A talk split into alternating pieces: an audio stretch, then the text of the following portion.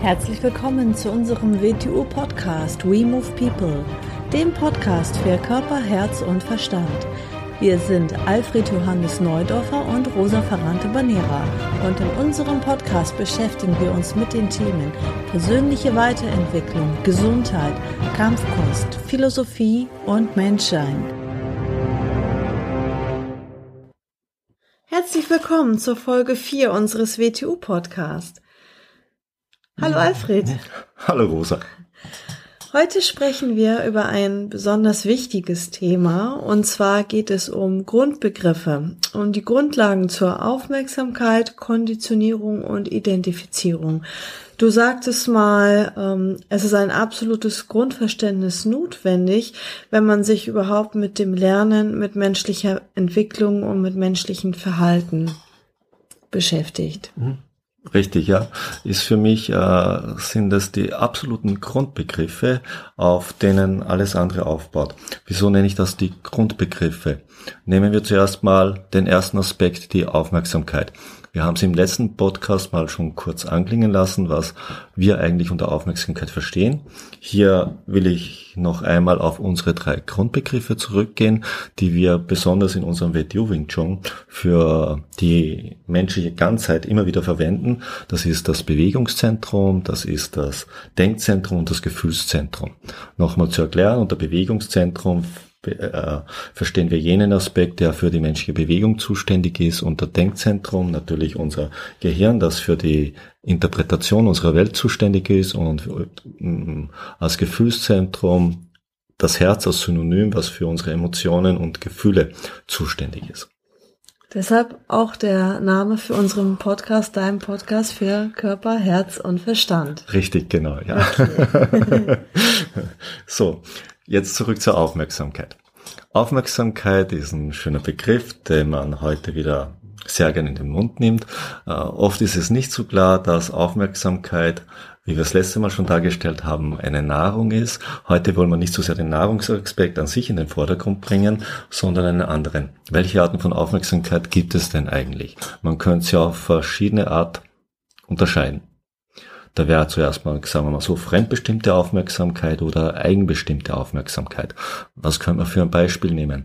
Ich gehe durch die Straßen und da sind überall Schaufenster und plötzlich schaue ich ein Schaufenster rein, weil da ein Ledermantel drinnen ist, der mich interessiert. Das wäre eine fremdbestimmte Aufmerksamkeit. Etwas von außen hat einen Reiz in mir ausgelöst und hat seine Aufmerksamkeit auf sich gezogen, nämlich meine Aufmerksamkeit. Wenn wir uns mal anschauen, wenn wir so durch einen Tag hindurchgehen, mm, ist natürlich wahrscheinlich der größte Teil des Tages mit solcher Aufmerksamkeit beschäftigt. Irgendetwas zieht seine, unsere Aufmerksamkeit auf sich. Eigenbestimmte Aufmerksamkeit wäre etwas, wenn aus meiner eigenen Entscheidung ich auf etwas meine Aufmerksamkeit richte. Das ist wieder ganz eine andere Geschichte. Heute sind wir ja in einer Zeit, wo wir sehr viel von äußeren Reizen auch äh, abgelenkt werden, sage ich jetzt mal mhm, so. Ne? Mhm. Nicht nur durch die sozialen Medien. Mhm, richtig, genau. Das könnte man so als besondere Eigenheit unserer Zeit nehmen, mit der wir erst umgehen lernen müssen. Wir sind natürlich enormen Reizen ausgesetzt. So stark Reizen ausgesetzt war wahrscheinlich äh, keine Kultur vorher, die uns bekannt ist. Wie könnte man Aufmerksamkeit dann noch unterscheiden? Ist das, ähm, darf ich einmal eine Frage stellen? Ja. Aufmerksamkeit und Achtsamkeit, das wird ja auch manchmal durcheinander gemischt.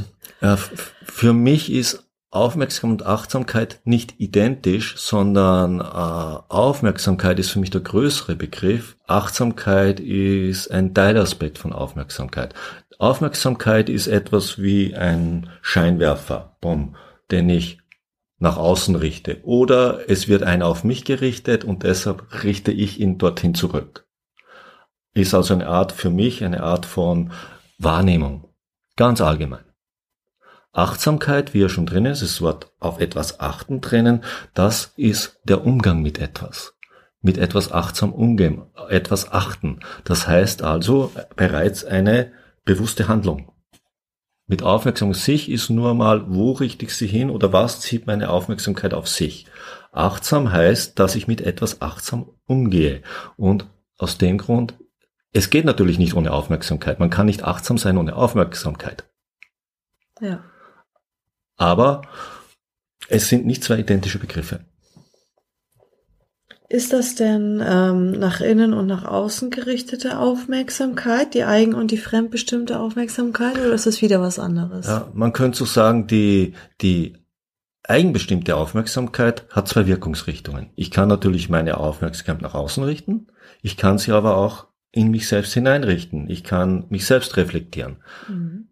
Das ist wieder ein anderer Aspekt. Ist ein anderer Aspekt. Mhm, also ja. nach innen und außen kann eigentlich nur die eigenbestimmte Aufmerksamkeit gehen. Fremdbestimmte Aufmerksamkeit kommt immer von außen auf mich zu. Mhm.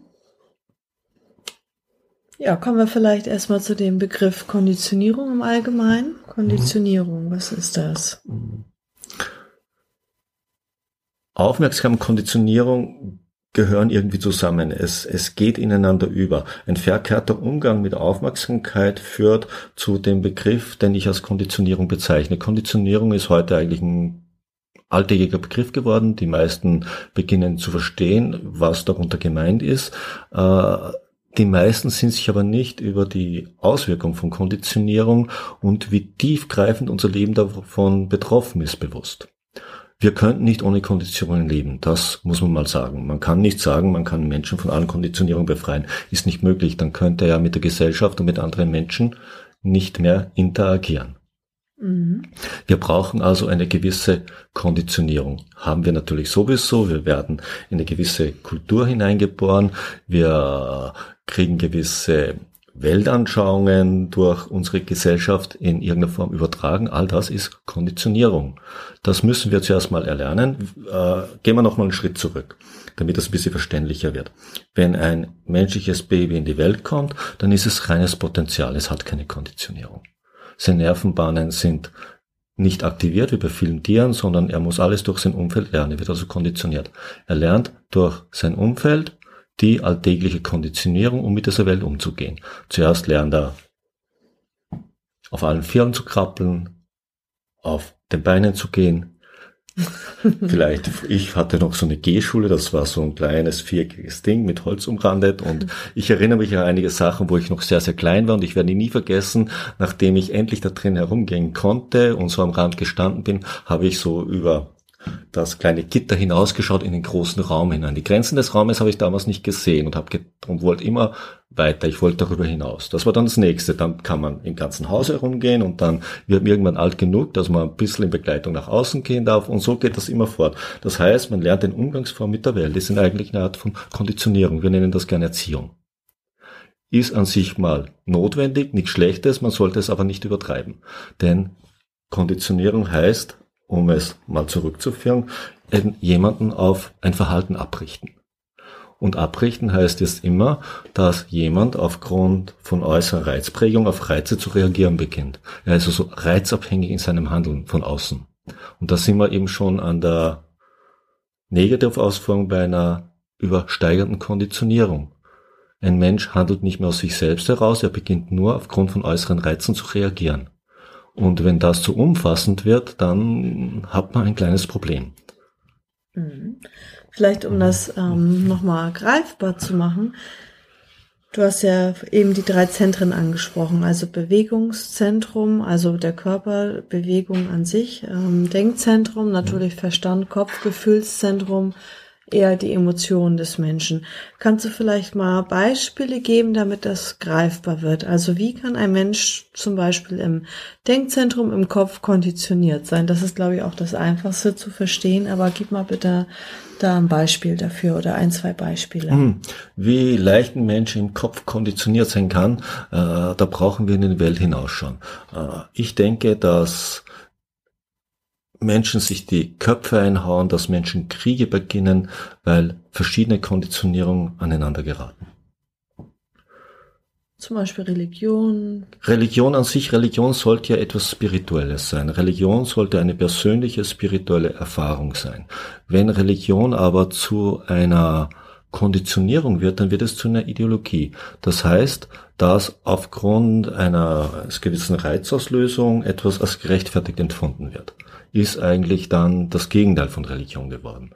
Kann man auf alle anderen Sachen auch übertragen. Kann man auf politische Sachen übertragen, kann man auf kulturelle Sachen übertragen, kann man auf persönliche Anschauung übertragen, ist auf alles übertragbar.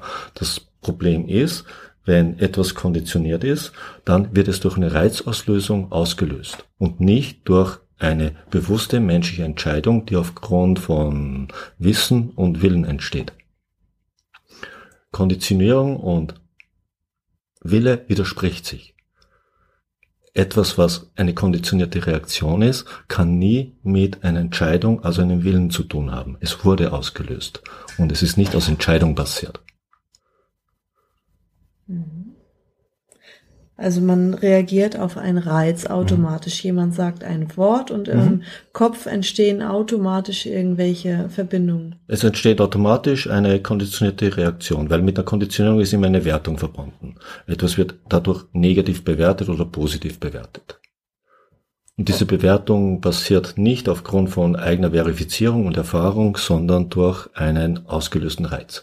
Kenne ich, kenne ich zum Beispiel die Reaktionsweisen Menschen, auf was er ideologisch oder in seinem Denken konditioniert ist, ist er für mich nicht natürlich leicht manipulierbar. Ich kann ihm positive Reize geben oder negative Reize geben. Gebe ich ihm positive Reize, also erwecke ich den Anschein, das hört sich alles ein bisschen sehr dubios jetzt an, aber Macht setze, ja eigentlich jeder Verkäufer. Macht ne? eigentlich jeder Verkäufer. So, gebe ich ihm positive Reize, beginnt er dich höchstwahrscheinlich sympathisch zu finden, da ich mit ihm dieselbe Anschauung teile. Oder er denkt es wenigstens, dass ich es tue. Mhm. Beginne ich das Gegenteil zu machen, dann werde ich ihm sehr unsympathisch werden. Macht auch jeder Mann beim Flirten, ja, also das ist ja, ja, auch kein Geheimnis. Ja, ne? ja genau. Und wer es nicht so gut macht, macht das verkehrt. Der genau. löst die genau. verkehrten Reize aus.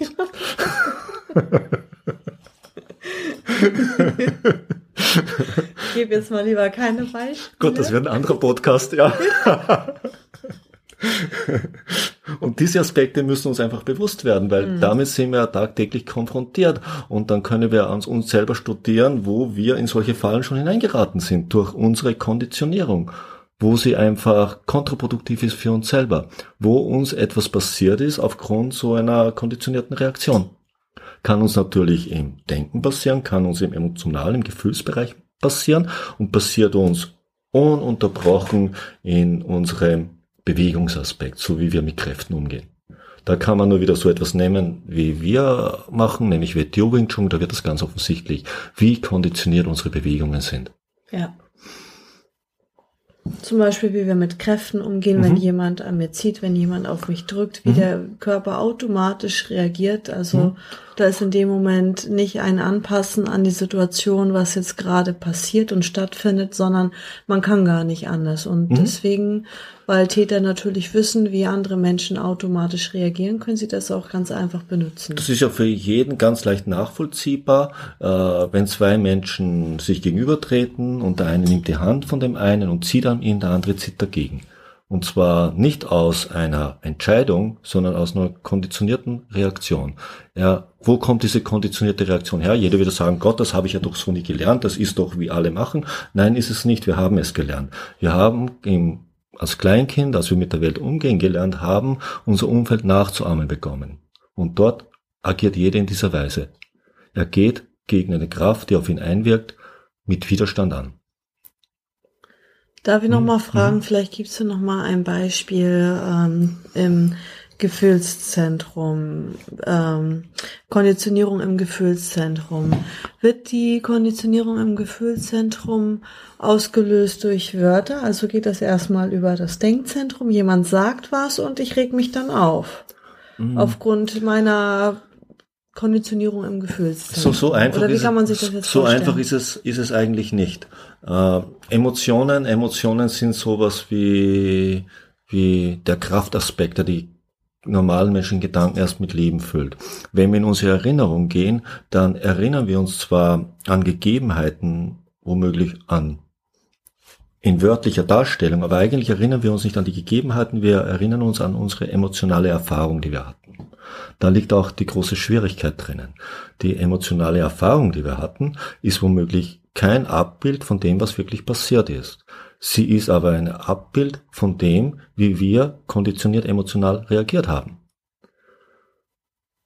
Wenn, wenn ich jemanden wütend machen will, dann beginne ich natürlich höchstwahrscheinlich ihm einen entsprechenden äußeren Reiz zu geben, der in seinem Denkzentrum einen konditionierten Reflex auslöst, der sofort mit Emotionen gefüllt wird. Er wird sich ab diesem Moment an diese Emotionen erinnern, die ich ihm abgelöst habe. Wird aus dem Grund das, was danach passieren, wie er argumentiert hat, was immer das für Folgen gehabt hat, für angebracht halten.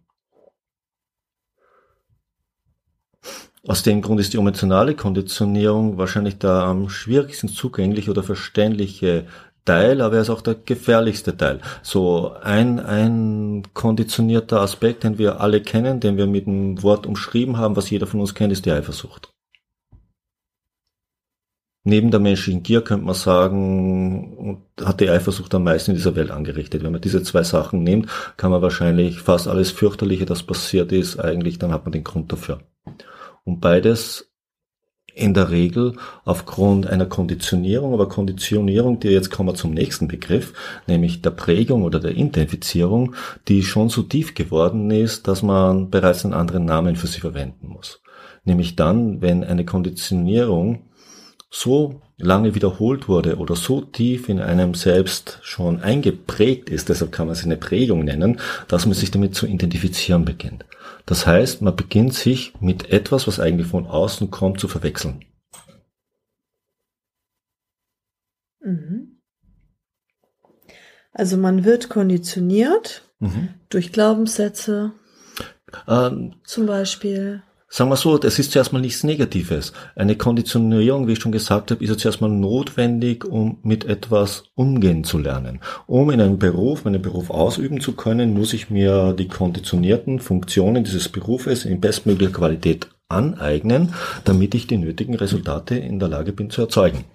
Natürlich sollte das nicht 100% Durchkonditionierung sein, dann würde ich ja wie eine Maschine werden, sondern auf den Aspekt des Berufes begrenzt. Wir sind ja nicht nur unser Beruf, wir sind ja viel, viel mehr. Wenn ich jetzt mal mich als Beispiel nehme, ich bin natürlich Wing Chun Lehrer, aber ich bin ja nicht nur Wing Chun Lehrer. Und ich bin nicht in allen Aspekten meines Lebens Wing Chun Lehrer. Wenn das jetzt eine Teilkonditionierung in gewissen Aspekt wäre, darf ich diese Teilkonditionierung nicht auf alle Aspekte meines Lebens zu übertragen beginnen. Dann wird es zu einer totalen Identifizierung werden was noch nicht mal negativ ist, aber es ist eine Identifizierung. Man sollte, man sollte sich mit nichts, was von außen kommt, so weit identifizieren, dass man sich damit zu verwechseln beginnt. Man kann sich mit allem identifizieren. Man kann sich mit einer Lebensanschauung identifizieren, man kann sich mit einer politischen Meinung identifizieren, man kann sich mit einer Geschmacksrichtung identifizieren, man kann sich mit einer Kunstrichtung identifizieren, man kann sich mit, mit allem identifizieren und sich mit dem zu verwechseln beginnen. Und das ist das, das Schlimme dran, wenn man sich zu verwechseln beginnt, weil wenn man sich zu verwechseln beginnt, dann beginnt man es für sich zu halten und dann beginnt man es in der Weise zu verteidigen, als wäre es ein eigener Körperteil. Und das ist es nicht. Mhm. Es ist nur eine zeitliche Übereinkunft mit sich selbst aus irgendeinem Grund. Aber man ist dann ja auch sehr eingeschränkt und festgelegt, ne? Ja. Mhm. Mhm und, und sehr unanpassungsfähig und kaum bereit, kaum bereit, das auch grundlegend abzuändern. Deswegen wird auch, glaube ja. ich, klar, je älter die Menschen werden, desto steifer werden sie, weil sie un also weniger anpassungsfähig sind, weil sie immer mehr ähm, ja aus ihrem Leben natürlich an äh, mit sich sammeln mhm. und äh, dann sich immer mehr identifizieren und das immer mhm. weniger loslassen können. Die, die Erfahrung ihres Lebens beginnen sie zu prägen und diese Prägungen werden immer fixer und am Ende bleibt immer weniger übrig, was noch beweglich ist. Daraus entsteht eine Art von Starrheit, eine Unbeweglichkeit. Mhm. Wir werden als, als höchstes Potenzial geboren, dass wir dann im Laufe des Lebens in der Regel immer mehr einzuschränken beginnen. Und das, worauf wir es eingeschränkt haben, damit beginnen wir uns immer mehr zu identifizieren und immer mehr für uns zu halten. Konditionierung auch noch den Aspekt hat, wenn Mensch zu sehr nur konditioniert reagiert, also nur aufgrund von aufgrund äußerer Reize aktiv werden kann, dann hat er ein großes Problem, wenn man ihm diese äußeren Reize zu entziehen beginnt. Das ist auch die Schwierigkeit, heute so ein gern verwendeter Begriff wie Meditation, den man ja dann eigentlich genau aufschlüsseln möchte, dass man mal die äußeren Reize stufenweise wegnimmt. Was ganz, ganz schwierig ist, weil der Mensch damit dann nicht umgehen kann. Und wenn man alle äußeren möglichst zurückfährt, dann wird man sehen, dass der Mensch einen totalen inneren Ausgleich, einen Ersatz dafür schafft, nämlich der innere Dialog, der umso lauter wird. Weil er ohne den äußeren Reiz äh, in sich selbst irgendwie zusammenfällt. Da, da ist nichts da, wenn er damit nicht umgehen gelernt hat. Mhm.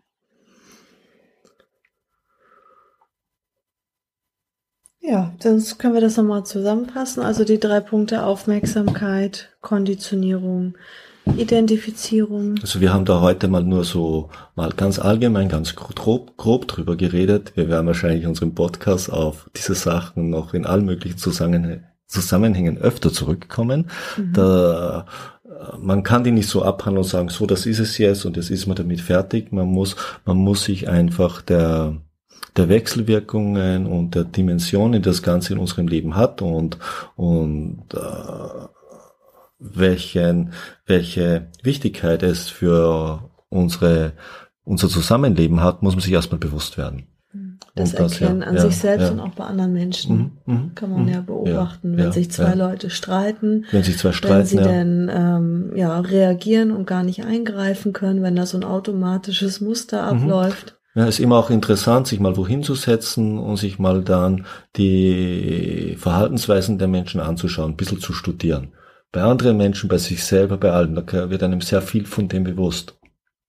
Und was man bei anderen sieht, kann man dann bei sich selbst dann wiederentdecken und dann wird es einem erst richtig bewusst. Mhm. Ja, spannend. Mhm. Ganz tolles Thema. Vielen herzlichen mhm. Dank. Bitte, bitte. Und bis zum nächsten Mal. Bis zur nächsten Folge.